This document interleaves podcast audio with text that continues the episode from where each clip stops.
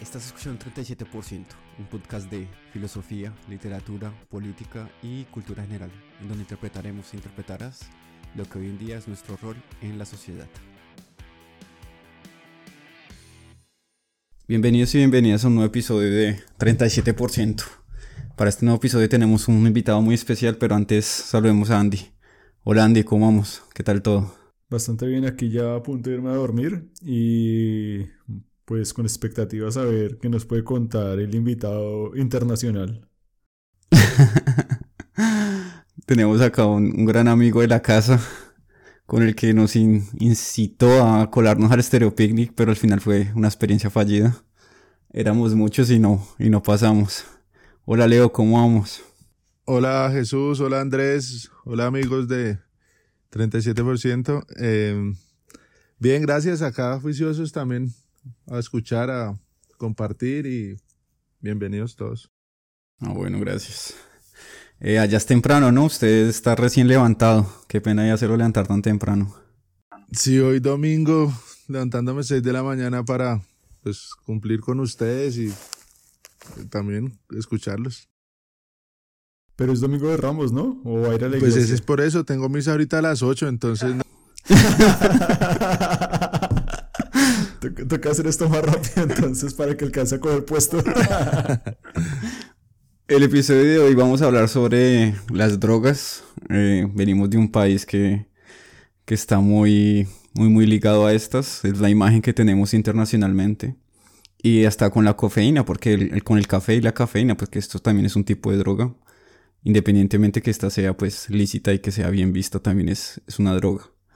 Entonces, la pregunta es, ustedes que viven en, bueno, Leo que vive en Colombia, en este momento, ¿qué, qué imagen tiene de, de, las drogas? O sea, ¿qué, ¿qué piensa de las drogas ilícitas, de la marihuana, de la cocaína? ¿Qué, qué opina de esto?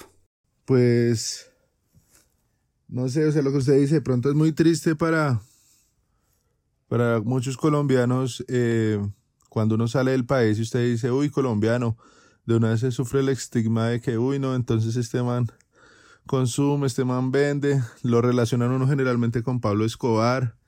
Eh, algo triste también de las drogas es como las series y películas que nuestros mismos productores nacionales elaboran, que es una vitrina del país. Entonces a mí me han preguntado gente pues de parces así como de Alemania, de Austria, bueno, de otros lados me dicen como, uy, Colombia todavía es así, todavía se vive el narco, todavía secuestran, todavía extorsionan. Entonces es como triste en cuanto a como mi opinión general de, de las drogas, no sé, así como a grosso modo.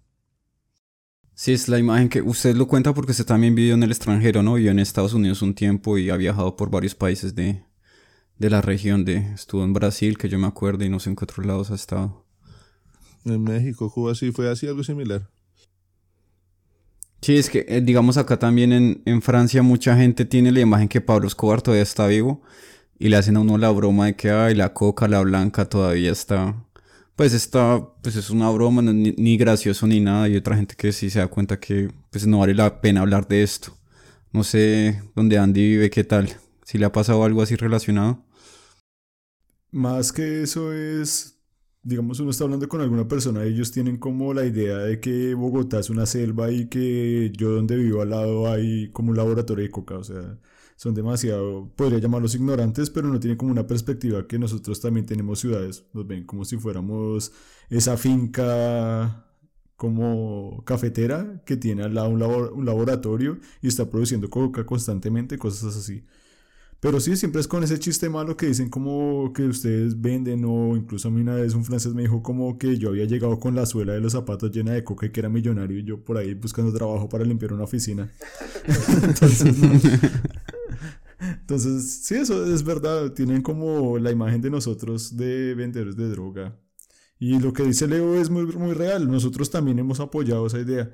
Lo que me parece a mí cómico es que, digamos, tengan como, de alguna forma, una idea que posiblemente puede llegar a ser real porque nosotros somos el país que más, o sea, el que más exporta cocaína al mundo y o, somos el que más somos el que más produce y no sé si somos el que más exporta porque como ahora los que exportan son el 75% de la qué pena el 75% de la cocaína en el mundo es de, viene de Colombia.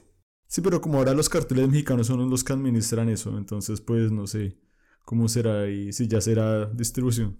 Pues son las rutas, o sea, puede pasar a México y de México se empieza a distribuir a otros lados, pero pues de la, se produce como tal en Colombia. Los países que más tienen son Colombia y Bolivia. Pero pues es que es diferente, ¿no? Porque en Bolivia también hablamos mucho de la hoja de coca y esta fue separada, la hoja de coca es diferente, o sea, se utiliza sobre todo para masticar, a no el efecto que tiene la, la cocaína, que fue separada pues en Europa y que, que la tuvieron pues para, para otros usos. En Colombia también, para los que no sepan, también tenemos un derivado que se llama el perico comúnmente o el pérez, que tiene diferentes nombres.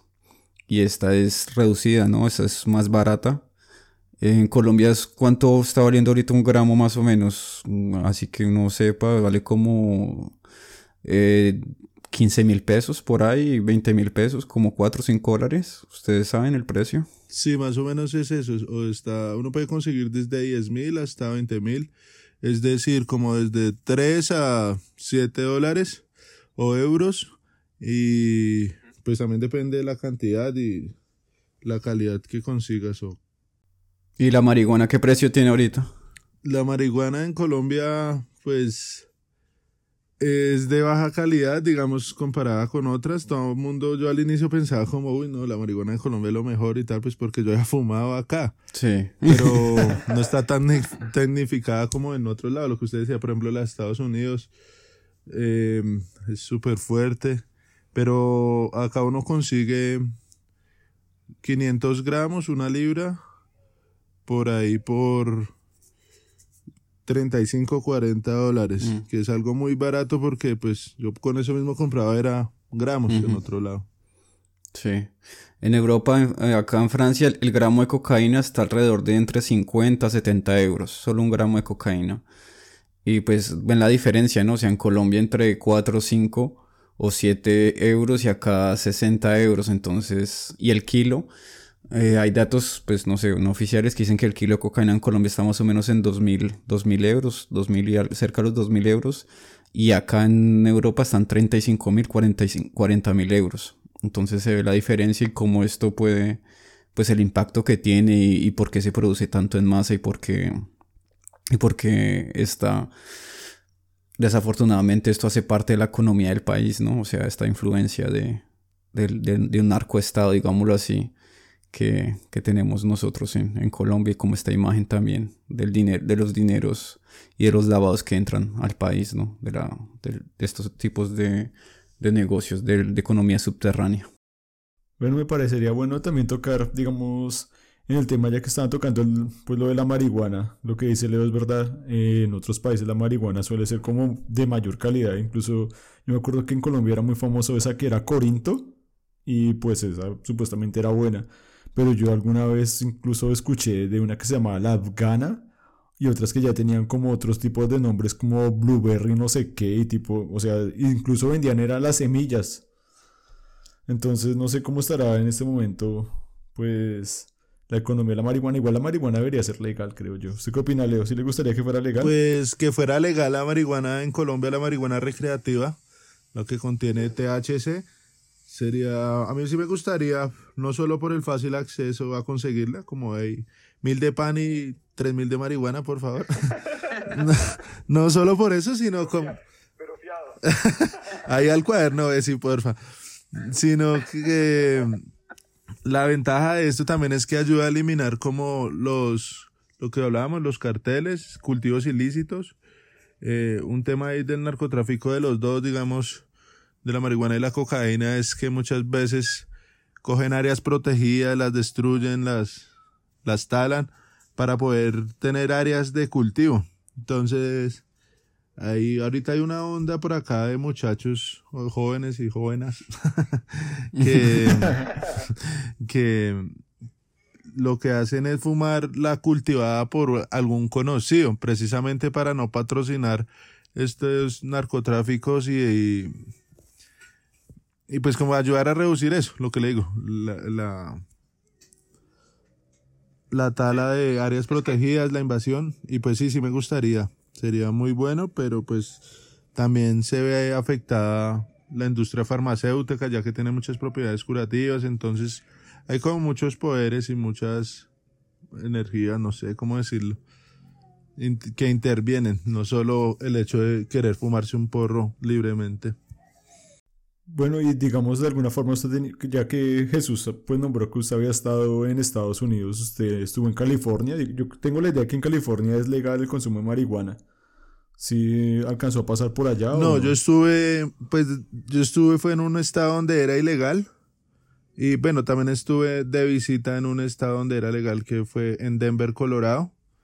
Y pues nada, pues súper chévere la economía que se mueve a través de esto. O sea, no es solo ir a comprar un moño, sino que también habían que los, las bebidas energetizantes, las gomas, habían dulces, eh, lociones, no, o sea, se movía toda una industria muy fuerte alrededor de esta. Y pues no en California, pero sí en Colorado, en Denver. Es que, es que también gana dinero el Estado, ¿no? Con, con los impuestos también, porque como esto tienen impuestos, tiene, genera ganancias. Entonces si se legaliza también se reduce. Leo, ¿cuánto valía un porro legal allá? Digamos, un, paquete de cigarrillos o un cigarrillo. No, un gramo se conseguía más o menos en 3.50 dólares legal. Y en la parte ilegal valía 8 dólares. O sea, la misma marihuana, pero se, digamos que se duplicaba el precio más otro poquito al ser ilegal. Pero allá los vendedores lo que hacían es que van a los lugares legales, compran en, el lugar legal una libra, por ejemplo, y se la llevan para los estados ilegales y la venden. Así la trafican allá, por así decirlo. Y mm, esa, eso, tocaba, eso lo podían coger para llevar. Porque en Holanda, cuando yo fui a Ámsterdam, eh, ahí no solo podía comprarlas para fumar dentro del coffee shop, le llaman como a los, a los bares o los sitios donde tenían permitido entrar y fumar. O sea, solo podía comprar y fumar adentro, no podía fumar ah, afuera. Ah, no, ese se puede llevar. Ah, o sea, usted puede andar en la calle y prenderlo. No, no, no. Usted puede comprar legal, pero no puede fumar en la calle. Tiene que fumar en su casa. Ah, ok, ok. Pero igual es que, a mí, digamos, en mi, punto de vista se me hace como, obviamente uno tiene que reducir los lugares donde se pueda fumar porque no es como vamos a fumar todos en un parque, sino cosas así, sino que debería ser normal como que hubiera áreas tal cual como hay áreas para fumar, pues en mi punto de vista. Ya para otro tipo de sustancias, digamos, ¿usted tiene algún tipo de experiencia con otras sustancias? Digamos, con LSD, con éxtasis o ayahuasca o incluso con ese nuevo Tusi. Yo la verdad he escuchado mucho sobre el Tusi, no he tenido la oportunidad de probar.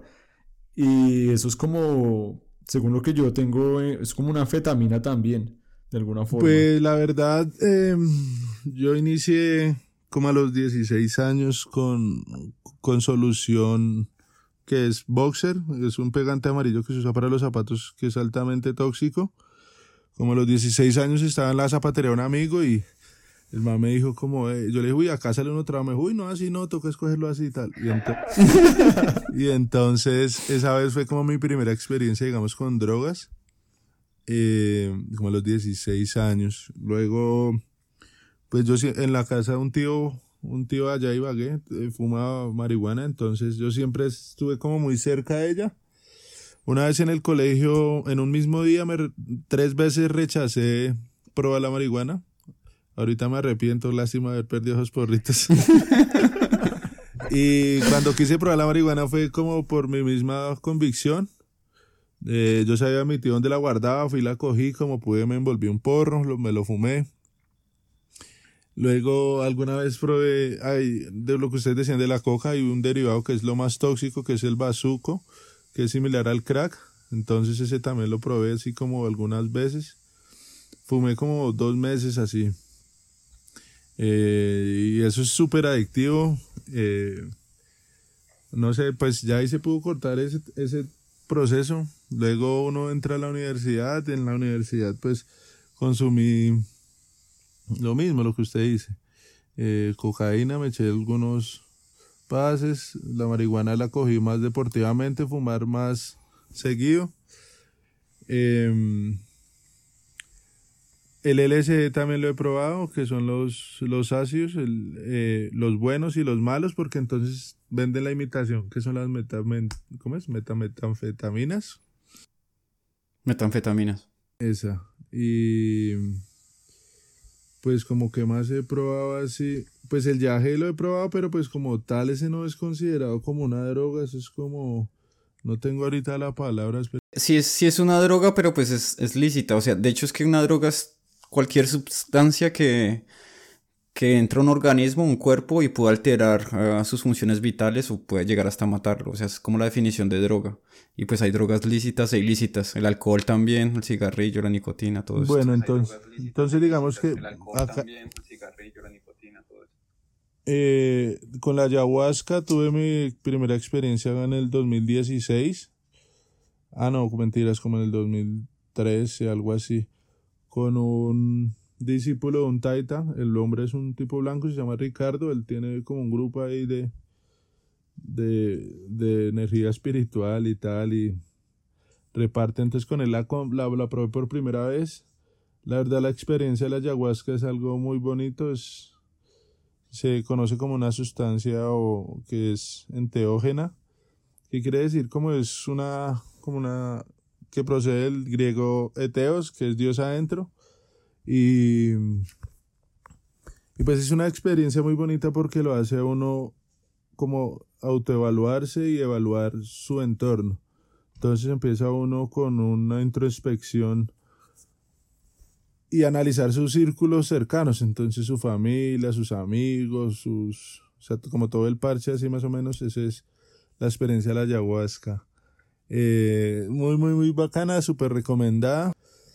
Eh, dentro de las sustancias también así hay unas muy similares a los hongos que eh, los hongos que los hongos de psilocibina, esos vienen del popó de la vaca, se recogen y también son muy tranquilizantes así, va, son lo genial. Esperen, voy por unos.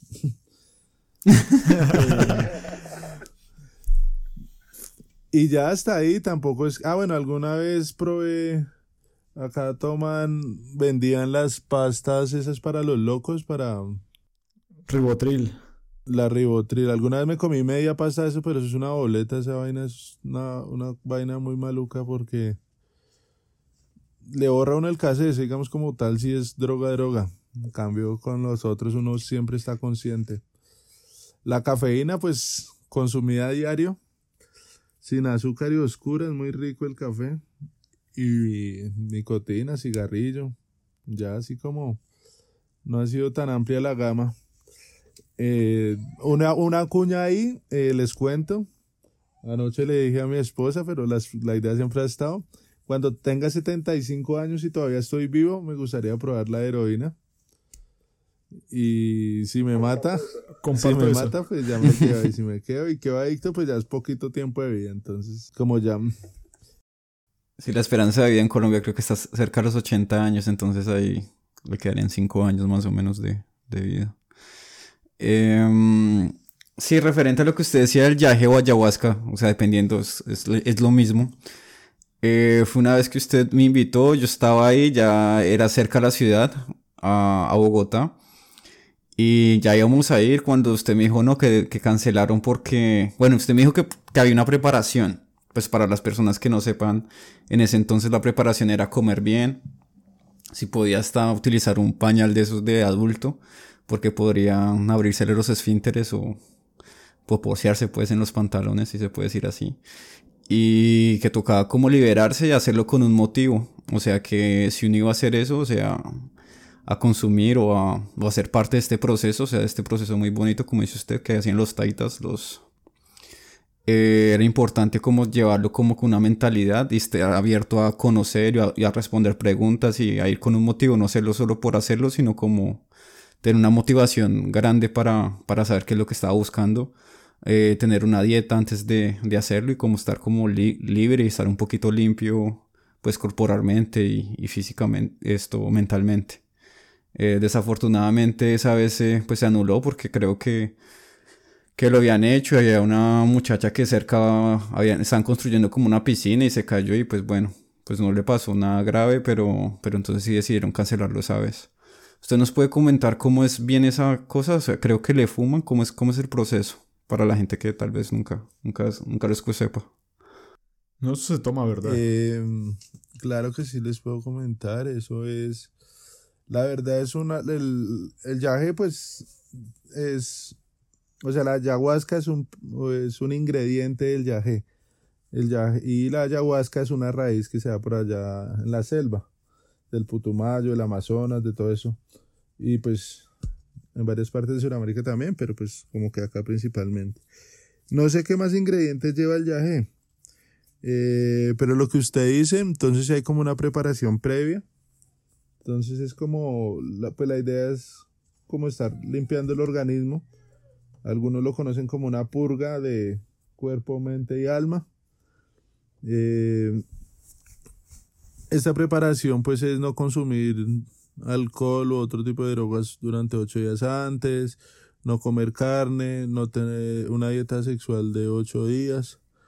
Em, como para usted estar su cuerpo, preparando su cuerpo y su mente de que, hey, viene algo fuerte, vamos a hacerle, va a estar bien, tengo full energía. Em, entonces, pues bueno, eso es. la preparación, eso llegan y machacan la raíz como en finas, la cortan Luego la cocinan, yo no sé cuánto tiempo, es que no sé bien la preparación. La cocinan mucho, le echan los otros ingredientes, la machacan y queda como un brebaje, o sea, es queda como algo tomado. Es como un café muy oscuro, es de color entre café y negro. es espeso, es amargo, usted apenas entra, usted como que siente ese sabor así como a selva, a indígena, se siente la energía ahí entrando. Sí, es una vaina muy, muy, muy, muy bonita. Y,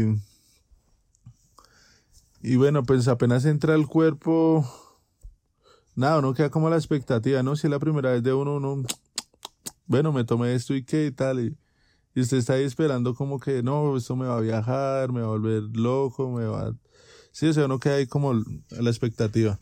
Pero uno no se da cuenta y siempre está consciente, pero de momento usted ya empieza a relajarse, su cuerpo ya empieza como, digamos, a adormecerse, pero su cabeza va revolucionada, o sea, va pensando cosas importantes, lo que le decía, la introspección es lo primero, entonces usted empieza a analizar su, su respiración, empieza a, hay como unos pequeños destellos cuando uno cierra los ojos que son fosfenos y empieza a ver, no sé, algunas personas ven luces, animales y eso se le conoce como pintar. Cuando los tomadores de yaje llaman si pintó y tal. Y es como que el yaje le muestra lo que usted necesita ver o de pronto en lo que usted tiene enfocada su atención se lo magnifica y lo centra más. Eh, Usted, después de tomarlo, por ahí como eso sucede por ahí después como a los 40 minutos, media hora. Y, y ya, pues es muy bonito en todo lo que usted decía. Entonces, como es, empieza uno, hay gente que vomita y hace cuerpo exageradamente después de la toma. Lo que dicen es que uno está eliminando las toxinas energéticas y pues físicas que tiene eh, entonces, sí, las recomendaciones de eso siempre es llevar como ropa de cambio, llevar mucho papel higiénico. Eh, y ya después de eso, la ceremonia inicia con, el, hacen como un círculo, como el taita como que cada cual pida lo que quiere obtener, pues mentalmente. Después de toda esa, de la toma de los 40 minutos, ya empiezan algunas personas a, hacer popo, chichi, em, vómito. A todos no les da igual, ¿no? Hay unos que, por ejemplo, yo no hice deposición sino como hasta el otro día. Yo no tuve necesidad, digamos que estoy limpio, si pillan mis perros. Eh, entonces, depende de eso y ya entonces después de, de, que uno está cogido, le llaman estar cogido, estar uno ahí lo que le digo, estar viajando mentalmente y su cuerpo ahí como muy perezoso, pero su mente va violando. Eso le llaman estar cogido. Después de, de estar cogido, el taita empieza a hacer como música, empiezan a hacer fuego. Hay gente que se malviaja, empiezan a gritar o a llorar. Eh, pero al otro día cuando ya empieza todo eso a como a, a ir limpiando, ir soltando o a las horas, por ahí seis, cinco, siete horas después, eh, ya lo empiezan ya la gente como a llegar, a traer, el taita le hace a uno, le fuma tabaco, lo limpia, le pegan con matas. Y ya usted siente el cambio totalmente de pensamiento, de, empieza a analizar otras vueltas. Entonces sí, es muy, muy chévere, muy recomendado. ¿Eso, qué precio tiene? Eh, ahorita está en 80 mil pesos, 20 euros. 20 dólares. Sí, 20 euros, 20 dólares más o menos. Mm. Ok, ok. Eh, Andrés, no, muy, muy buenas experiencias, la verdad, como usted lo suena, a mí me gustaría hacerlo algún día. Desafortunadamente esa vez que, que le íbamos a hacer no se pudo. Eso tampoco es que lo hagan todos los días, ¿no? Eso toca pues con una preparación, como dice Leo. Y toca pues buscar un taita que sea bueno, o sea, alguien que sea recomendado porque eso también hay historias que dicen que se mal viajó que, o que la persona pues que no lo sabe hacer puede tener, tal vez pueda tener problemas o algo así. Em, Andrés alguna vez lo hizo o le gustaría probar alguna droga o ha probado alguna vez alguna, tiene alguna experiencia o puedes contarnos algo? Mm, la verdad sí me gustaría probar lo que es el ayahuasca. ¿Cómo es el nombre? Es yaje. le dejo otro nombre. Yaje. El yaje sí me gustaría probarlo. También he escuchado y una vez conocí a un mexicano que me habló sobre el peyote. No ah, estoy seguro si el peyote es lo mismo que el yaje o es diferente, pero... ¿Es diferente? Sí, sí, el, el peyote es un cactus que es tóxico. Y es también... que es súper potente. Sí, es también así mismo. Pues no sé, no lo he probado tampoco. Sí, entonces como que tengo curiosidad, sino que algo interesante del viaje es que ahorita se ha vuelto como mainstream. Estaba leyendo la otra vez un libro de Tim Ferris, que es un, pues un escritor y hace también podcast estadounidense, y él hablaba que altos ejecutivos en Nueva York solían consumir yaje porque se está volviendo como popular, o sea, es como uno, uno puede ver ahí como el capitalismo y la globalización va incrementando esto que como Leo lo está contando, lo hace un taita, una persona que tiene como raíces indígenas, ya ha pasado a ser como parte de grupos sociales en Estados Unidos y quién sabe en qué otras partes del mundo. No sé si lo podrán llevar allá o sea legal o cómo, lo, o sea, cómo harán para llevarlo. Ya hablando de otras drogas, si yo consumí otras drogas. No, mi experiencia empezó con la marihuana. Creo que la mayoría de gente en Colombia empieza con la marihuana o con las pastillas. Yo me acuerdo que me vuelto sufría de un problema en la cabeza y tenía unas pastillas que eran parecidas al ribotril, que se llama, no me acuerdo bien el nombre, pero eran de ese tipo de pastillas y un día me tomé una y fuerte. ya, pues lo que es lo recreativo, eh, éxtasis, que me parece que es una droga genial.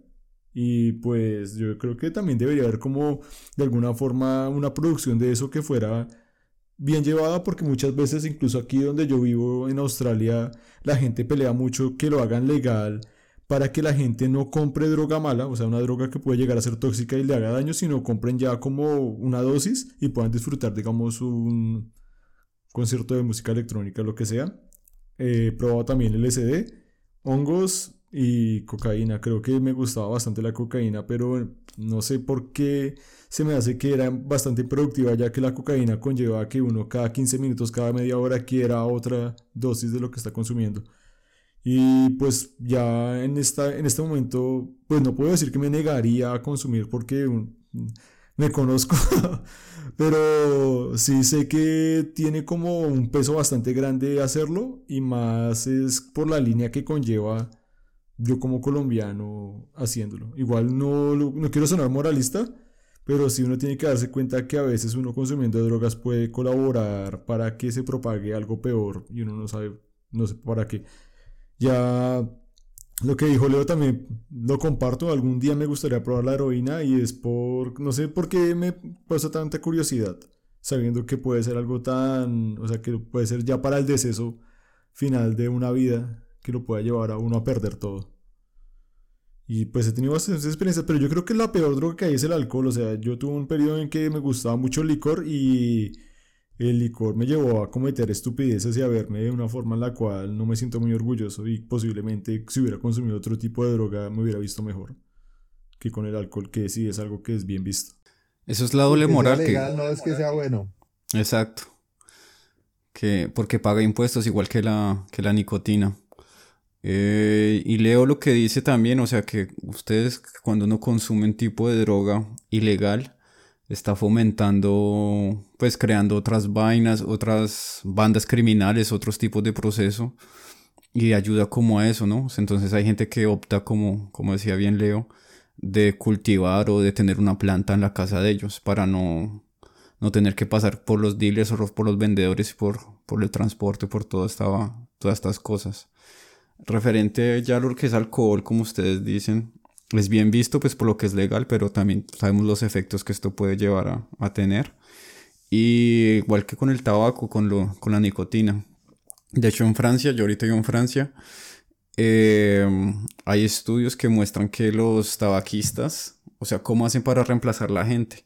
Francia es un país en donde fuman el 30% de las personas. O sea, casi uno de, de, cada, de cada tres franceses fuma y lo que hacen ellos es buscan como reemplazar las personas que fuman porque pues ellos envejecen y buscan crear a nuevos. Y lo que hacen es que ellos tienen tabacos y esos tabacos los que están más cerca a las escuelas y a los colegios les dan bonificaciones. Entonces si, si una tabaquería una venta de, de, cigarrillos está más cerca a las escuelas y venden una marca en específico esta marca les da unos bonos para que ellos los cambien y tengan más dinero. Entonces como que ellos siempre buscan es a las personas pues más jóvenes. Y eso lo pues yo en Colombia como dice Leo no lo ofrecen mucho ya desafortunadamente siempre que uno está en la escuela y todo eso le dicen al principio la, la meta es, es fácil. O sea como que tome le regalo esto una dos tres veces y la gente pues se interesa y empieza a fumar los niños y las niñas. Y luego de esto se crea ya, un, ya la adicción y ya luego les toca empezar a, a mirar los medios para controlar esta adicción y empiezan pues con prácticas ilegales generalmente son los más pobres que desafortunadamente consumen y, que llevan a, este, a este proceso a que, a que continúe. Bueno, y ya hablando de otro contexto, digamos, Leo, ¿usted siente que de alguna forma su vida ha cambiado por el consumo de estas drogas? O sea, como que usted ha tenido algún tipo, o se siente que ha deteriorado su imagen o su forma de ver el mundo la ha mejorado o siente que ha expandido. Sí, porque mucha gente de alguna forma yo he conocido que dice que gracias a consumir algún tipo de alucinógeno ha abierto nuevas ventanas que no conocía de sí mismo. O sea, uno no lo cree y dice, no, es que yo desde que metí LSD, de alguna forma me conocí a mí mismo y me di cuenta cosas que yo no quería en mi vida y, y son transformación total. Igualmente también está la persona que, no sé, algún día se fumó un porro y terminó viviendo en la calle. O sea, son los dos extremos. ¿Usted cómo lo ve desde su punto de vista, desde su vida, cómo lo ha tomado? Eh, pues efectivamente, como cualquier vaina en el mundo, hay una acción y una reacción. Entonces han habido impactos en el, en el ámbito personal como positivos y negativos, en los dos sentidos.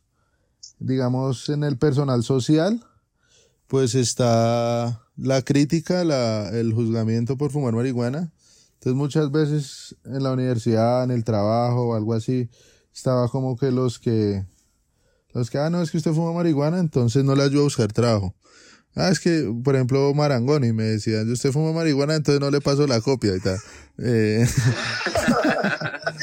entonces... Qué mentira. Entonces, sí, sí, sí, sí hay una repercusión social, sí, digamos, también en la familia. En la familia es muy, son súper orgullosos de uno porque uno juicioso, estudió tal y bueno. Y va, pero es que usted es el marihuanero, entonces como que, sí. Sí, sí hay una repercusión. Eh, pero también, alguna vez yo, cuando empecé a fumar como a mis 17 años, yo ya, entonces mi tío me preguntó si fumaba. Yo le dije, sí, tío, la verdad yo sí fumo. El que también consume. Y yo le dije precisamente eso. El man me dio una frase que está pues como guardada ahí en mi vida y la conservaré por siempre. Y es como, le dije, tío, eh, a mí lo que no me gusta de fumar es que la marihuana a uno le cierra muchas puertas. Me dijo, sí, la marihuana le cierra a usted puertas, pero su personalidad le abre muchas otras. Entonces era como también el cuento de no sentir el rechazo, sino como la aceptación. Y en cuanto a también gracias a la marihuana, sí, efectivamente abrí muchas, muchas, muchas puertas. Eh, en la universidad, digamos, somos multidisciplinarios los que consumimos. Nos hablábamos los topos, los, los, ingenieros topográficos, los ingenieros ambientales, los ingenieros forestales. Teníamos un círculo más grande y entre todos nos ayudamos ahí. Entonces, como que chévere. Gracias a esto se ha conocido eh, mundos diferentes. O sea, todos los que consumen no consumen con la misma energía o vocación o, o pensamiento hay unos que lo hacen recreativo, eh, otro social. También dejan ver, gracias a la marihuana también yo creo, conocí el amor a la montaña.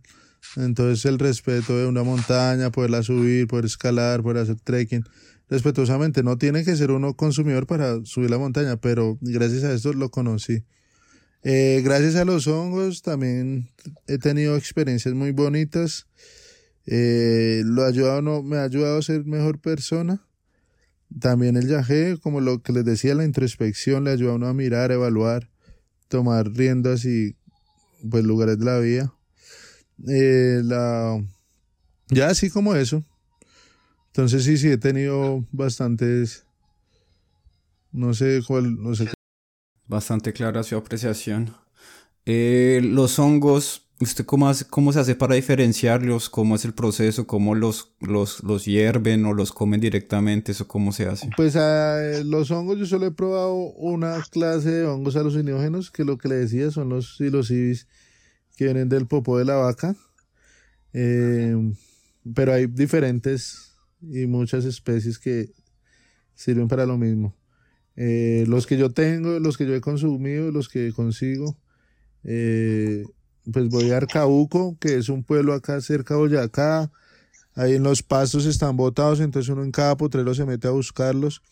Se diferencian porque en el tallo tienen un pequeño anillo como entre blanco y morado. El capuchón es blanco tirando amarillo, como veis, digamos, y por debajo es morado. Eh, y se puede comer en todas las presentaciones que usted mencionó. Se puede comer crudo, se puede comer hervido en agua panela, se puede comer con miel. Inclusive por acá tengo unos que puse a deshidratar, los puse a secar y también funcionan. Entonces son, son bien ricos. Son con respeto también. Es, con los hongos también es una vaina que... Lo que pasa es que los hongos dicen que tienen DMT, que es la molécula que tiene como que todo en el universo. Y uno apenas los come, siente usted la conexión de que... Y se da uno la se da uno cuenta, por ejemplo, me ha pasado, de que uno no es nada en el mundo, somos un pequeño granito de arena en la playa. Y muchas personas se creen la verga, se creen la super chimba. Entonces también es como un eliminador de egos. Eh, de los hongos también mucha gente va con la expectativa que no, que chorro, que marihuana, que comemos hongos, que la farra, y pum, se mal viajan porque no los están, porque no los están consumiendo con respeto. Entonces ahí es cuando entra. ¿Qué es mal viajarse? mal viajarse es, no sé, empezar a ver cosas feas, eh, sentir paranoia, delirio de persecución, eh, taticardia extrema, muchas cosas así, eso, dolores de cabeza. Entonces es el mal viaje. Y sí, esas es como las experiencias. Digamos, yo aquí tengo, yo en lo que he leído sobre las drogas alguna vez, yo me encontré que había una teoría que decía que en algún punto de la historia, para que el cerebro humano evolucionara hasta el punto en que está, nosotros tuvimos que haber consumido algún tipo de droga, obviamente puede ser desde el alcohol o algún tipo de otra sustancia, para que la gente mirara al mundo de otra forma. Entonces, pues, quería añadir eso. Y ya lo del mal viaje, ¿Usted ha tenido algún mal viaje, Leo? ¿O alguna vez ha sentido como que le cayó muy pesado algo? O no, no quiero decir como una sobredosis, obviamente, pero sí como que, uy, metí demasiado de esto, o de alguna forma me pasé con esto. Pues es dependiendo de la sustancia, pero sí, sí he tenido mal viaje, claro, todas las personas. Con LSD me ha pasado y con... Esa es la peor. y con, y con marihuana, no, con cocaína generalmente... Por eso no consumo eso ya, la cocaína, y es ¿Qué eso? Pues da taticardia, lo que le digo, el de persecución, me van a matar, huele. No, entonces es horrible, sí, sí he tenido. Pero nada así grave, o sea, nada como que, digamos, de alguna forma que lo haya dejado con algún tipo de problema. Digamos, yo he conocido casos que no sé si han escuchado lo que se llama como el cacao sabanero, creo que se llama. Que se toman esas pepas y que quedaban locos, o sea, de verdad, como que para hospital y todo. Entonces, uno se da cuenta que incluso buscan medios de drogarse. Incluso yo una vez me acuerdo que estaba en una reunión que no me acuerdo si era la universidad o el colegio, que decían que, cuando, que en los centros de, no quiero llamarlo reclusión, sino cuando los meten, la gente se mete en rehabilitación, que la gente buscaba hasta fumarse de alguna forma las telarañas o las cáscaras de los bananos. O sea, como para suplir ese tipo de ansiedad que tenían por estar consumiendo algún tipo de cosas. Y ya, Chucho, ¿usted qué ha consumido? Ese es solo tabaco campeche.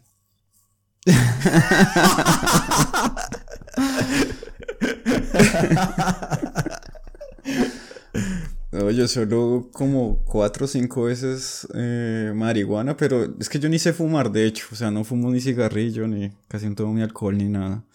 Y cuando fumo, solo intenté dos veces como fumar cigarrillo normal y nunca sentí nada, o sea, fumaba y ese humo ni me pasaba ni nada, o sea, no. Y la marihuana, la única vez fue que sentí como tal fue, mm, fue cuando me comí un brownie en la universidad vendían brownies, ¿cómo se llama? Brownies mágicos. Bueno, Happy Brownies. Los Happy Brownies. Y pues son brownies con, pues con marihuana y una vez me comí uno y sí sentí que, pues sentí el viaje. Pero pues de resto así no.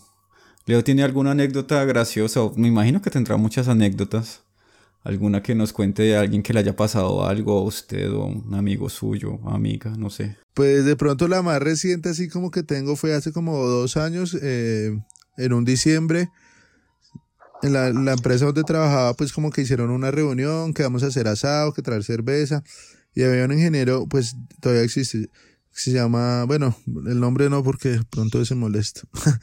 y entonces entonces el, el, personaje, el señor X, el señor X era muy sano, entonces era grande, era, no era el nombre, pero entonces yo le decía Alfonso, alto, fornido y sonso. Era así todo. y este señor Alfonso eh, era muy sano, no consumía alcohol que porque le hacía daño y tal, y yo llevé brownies. Los dije a todos antes de darle, les dije, ¿quiere brownie con marihuana? ¿Quiere brownie con marihuana? Dentro de esos personajes, pues él aceptó. Y al consumir su brownie, pues no, eso al rato, si era sonso en sano juicio, imagíneselo así, todo pavo. Caminaba lado a lado, tenía sus ojos rojos. Le dije, ¿qué dije? ¿Cómo se siente? Dijo, uy, no sé, pero vieron ganas de escuchar Pink Floyd, dijo. Y, y sí, entonces pues como chistoso eso, así como pero de resto, pues cada porro con los parceros es un cague de risa, o sea, siempre pasa. No, esa es como la más así que recuerdo. No sé, pues chistoso verlo así. Ah, bueno, pues él no está, él estaba tomando cerveza Águila Cero ese día porque él decía que tenía problemas con el alcohol. Y estaba así, lo que les digo, caminando de lado a lado y todo el mundo, uy, pero qué y tal, ese Águila Cero como que está mejor que la de nosotros, que no sé qué y tal.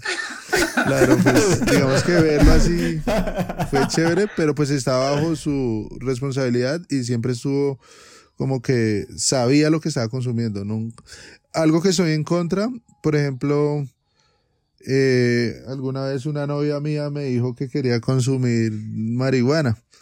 Y me dijo, me da, y yo le dije, no, no, usted no le doy porque, no porque sea malo, sino como que tampoco so, me siento quien ni me gustaría que lo hicieran de, como que lo inciten a uno o lo introduzcan al, al mundo de las drogas. Entonces, pues esos pequeños aportes. Sí. Sí, o sea, al final el episodio es como para hablar sobre las experiencias, sobre algunos datos de, de la droga en Colombia y de lo que hemos podido vivir y de las experiencias que se han tenido, pero pues no, no buscamos tampoco incitar a que las personas lo hagan o que lo practiquen, ¿no? O sea, cada quien tendrá una imagen, podrá averiguar por, por sus lados y, y si le gusta o si quiere probarlo, pues ya estará en su propia decisión, no, no es que estén influenciados por, por el Alfonso y todo esto, ¿no? ¿Por qué será así? Sí, sí, no, es pues las experiencias, no, pues... Eh, ¿Y en la, en la parte sexual eso, eso funciona o eso... Ya lo transmito con mi esposa a ver qué, no, pues no sé, la, la experiencia sexual, no, pues normal, no. Eh, pues yo no sé si sea normal hacerlo cuatro veces al día, pero pues es lo normal que se hace acá en la casa. es lo mínimo, es lo mínimo. No, pues eh, en cuanto en cuanto a sustancias y esto, digamos, bajo los hongos, lo hice una vez con mi esposa y la verdad fue una conexión muy mágica, sentí así bien bonito, no hubo impotencia, hubo deseo, estuvo chévere. Con la marihuana, pues normal, siempre fumo, entonces también cuando lo hago estoy bajo el efecto, es normal. Con la cocaína mucha gente dice, no, que es que eso lo pone uno así al 100. En el caso personal, cuando consumí alguna vez, no me funcionaba el aparato reproductor, llegaba, se quedaba durmiendo, era perezoso con el, la cocaína. con la ayahuasca, pues uno, yo creo que pierde el libido, entonces no le dan ganas a uno eso porque está pensando cosas más profundas. Eh, y ya con el LSD, pues eso es un potenciador de energía, su energía, entonces así mismo también da excitación y todo. Eh, ya, así. Ok, ok. Me parece interesante esta charla, la verdad, y me gustaría añadir que al que escuche esto, que la verdad, pues expanda su mente, pero más es como hacer tolerante y no comer tanto cuento del que escucha por ahí en la calle que el, que el marihuanero es malo o que esa persona que tiene algún tipo de consumo es mala porque uno no se imagina de verdad que pues esto no es malo, o sea, es algo que es bastante normal, incluso yo me he encontrado con gente que uno no se imagina y tiene, pues, o sea, fuma marihuana, consume algún tipo de drogas. Incluso conocí una persona que tomaba gotas de LSD a diario para sentirse como de alguna forma más creativo y que lo llevaba haciendo desde hace mucho tiempo. Entonces es como abrir la mente de que eh, no solamente las cosas que suenan ilegal porque son ilegales, porque el Estado lo quiere poner como ilegal, son malas, porque igualmente pues dejan tomar incluso licor en la calle y el licor creo que ha llevado muchos más problemas que lo que puede llevar o ha llevado la marihuana, en mi punto de vista. Ya en otro tipo de sustancias, yo creo que debería haber como mayor manejo de parte del Estado para que no fuera algo ilegal, sino fuera algo administrado por ellos. Obviamente como que hubiera una conciencia de que si una persona tiene algún tipo de consumo puede recibir una ayuda, si la necesita obviamente, tanto si se pasan las dosis que está consumiendo o si ya su vida se está yendo por un camino que no debe por el consumo de esta sustancia. Sí, en Colombia existe la dosis personal. La dosis personal, ¿ustedes saben cuántos gramos son o cuántos es que le puede encontrar uno la policía? No, no me acuerdo, la verdad. ¿Nunca has estado PJ o qué? Sí, obvio, sí. Por eso he pagado hartas veces recluido en instituciones. eh, lo que usted decía, por ejemplo, de la marihuana, y, perdón, me salgo del tema, ya les cuento lo, el tema de la UPJ. Eh, es eso, como que la marihuana es tan, tan bonita porque yo la defino así, que la consumen desde los niños, bueno, los jóvenes, adolescentes pobres hasta los adolescentes ricos, no distingue clases sociales. Eh, también lo feo o, pues o lo raro o aparte ahí es que maneja una energía también lo que usted dice hay muchos malandros que consumen marihuana pero no la ven así. Y otra gente que se fuma un porro y se pone a meditar, una gente que fuma un porro y se pone a crear, otra gente que fuma un porro y se pone a hacer música, otro que fuma un porro a hacer cuadros, o sea, es como muy, muy diverso. Eh, lo que decía Andrés, pues estar en UPJ es como, la UPJ es unidad permanente de justicia y es como, pues como una celda donde meten a los que atrapan en la calle la policía los borrachos que están peleando, los que están orinando en la calle, los que están consumiendo sustancias. ¿Qué tal la experiencia? No, pues horrible, eso es una boleta, eso es muy maluco. He estado... Cafetería, sí. Don Leonardo, otra vez por estos lados, siga y tal.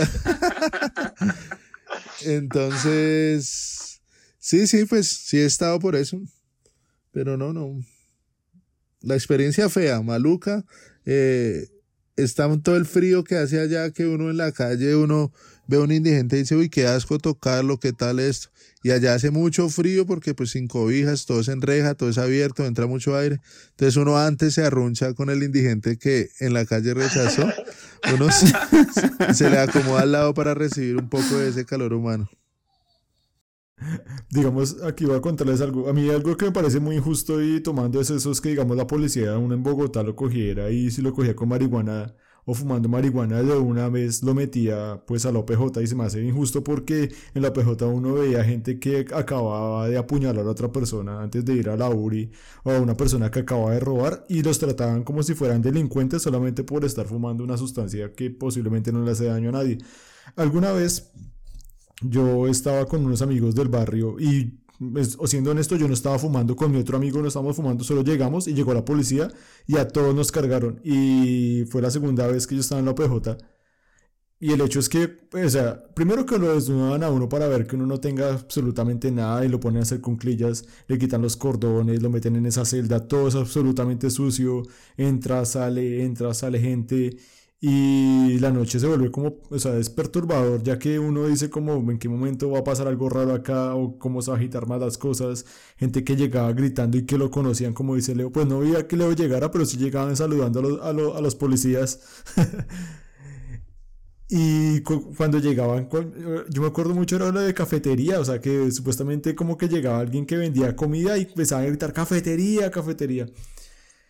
Y cuando uno iba a salir que empezaban por los nombres o incluso que uno tenía que dormir con los zapatos en la cabeza para que no se los robaran. Incluso, o sea, son vainas que uno no comprende y es tan fuerte que solo por fumar marihuana, que como lo repito, no se me hace que sea algo dañino, lo tengan que meter a uno en una celda prácticamente toda una noche y que sufre ese tipo, pues puede llegar a ser hasta una humillación, yo lo veo así.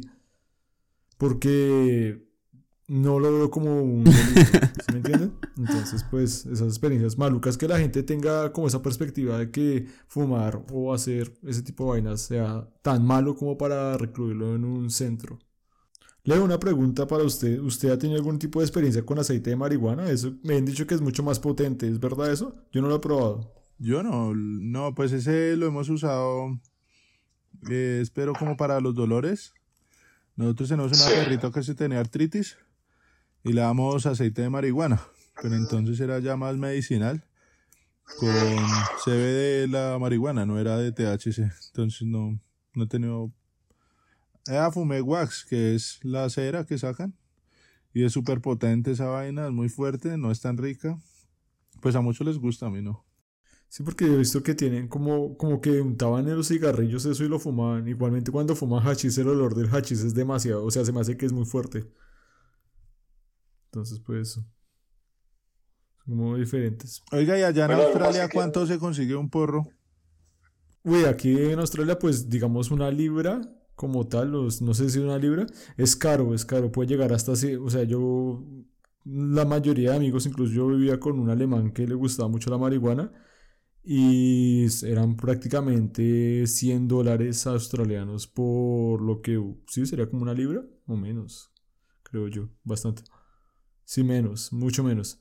Entonces era por onzas, no tengo bien como la... Era muy poquito lo que consumían, eran como unos seis cogollitos, no sé cuánto será eso, como por 100 dólares, y le duraba como una semana o menos, es bastante caro. Lo otro es que, sí, una onza. Y ya aquí en Australia, en Canberra, que es la capital de Australia, es legal la marihuana en este momento para uso recreativo. Entonces no sé cómo qué más pueda llegar a pasar en el futuro. Y pues sí, aquí mucha gente lo hace. O sea, se me hace que es algo de las. La gente lo creo que bastante y aquí también es ilegal en algunos estados. Bueno, ya, ya acercándonos al final, queríamos para dejar a Leo a que vaya a la misa de 8. Eh, queríamos agradecerle a Leo y a, Andy y a ustedes, nuestros oyentes, por, por su tiempo, por, por escucharnos. Y si tienen alguna pregunta comentario, no sé, pueden escribirnos en, la, pues en las publicaciones en las que hagamos en nuestras redes sociales. Bueno, Leo, muchas gracias por compartir con nosotros y espero de verdad que tenga un muy buen día en su peregrinación. Acá, ya estoy alistando las ramas para ir a misa, ¿vale? los, oyentes, pues mientras estoy hablando me dieron ganas y estoy armándome un porrito ahorita un mañanero. Para ir a la misa para con ir a la misa. Entonces, nada, muchas gracias a ustedes por compartir, se abre el espacio, el espacio, se abre el espacio que están creando. Mm, Les espero les vaya muy bien en el proyecto. Listo. Un saludo para todos ustedes y gracias.